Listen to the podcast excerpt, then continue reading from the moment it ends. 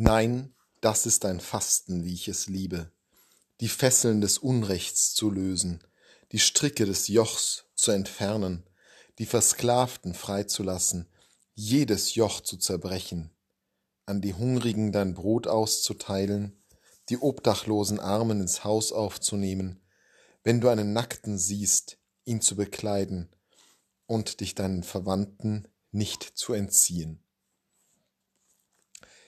Fasten, das macht dieser berühmte Text aus dem Buch des Propheten Jesaja überdeutlich, hat nicht primär etwas damit zu tun, dass man sich selbst bestraft, denn die Strafe liegt ja schließlich ausschließlich und allein in der Hand Gottes.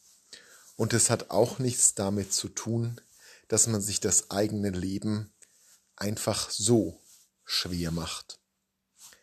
Natürlich hat es trotzdem sehr viel mit Bemühungen zu tun.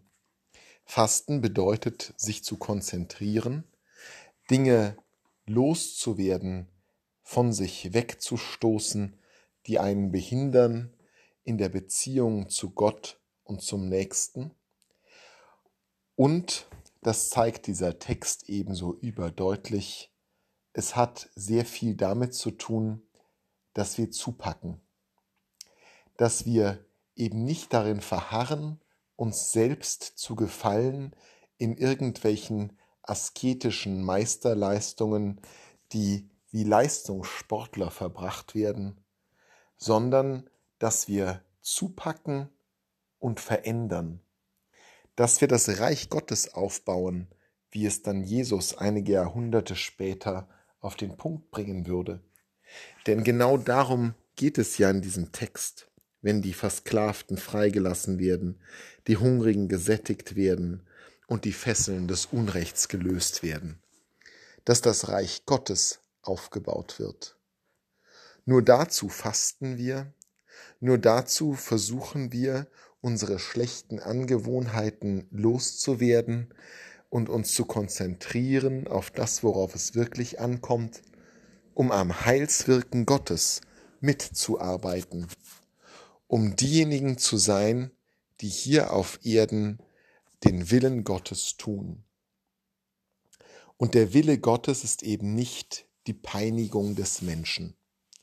Darum ist Verzicht in der Fastenzeit eben nicht etwas, das zur Qual werden soll, sondern zur Befreiung und zur Horizonterweiterung.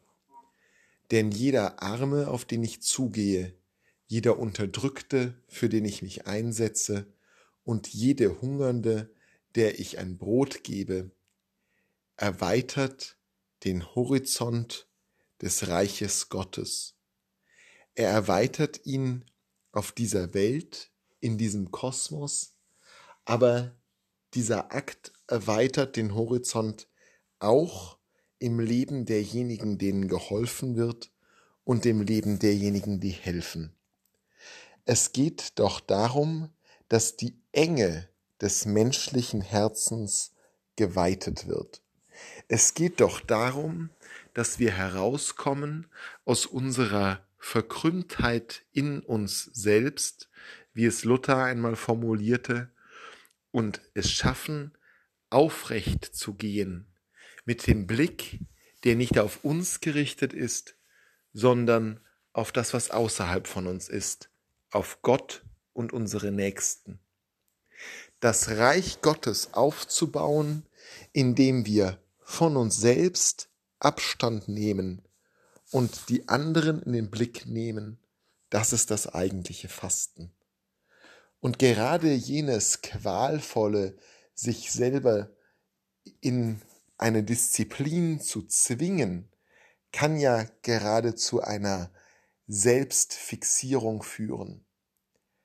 Das wäre ein Fasten, was uns wegbringt vom anderen.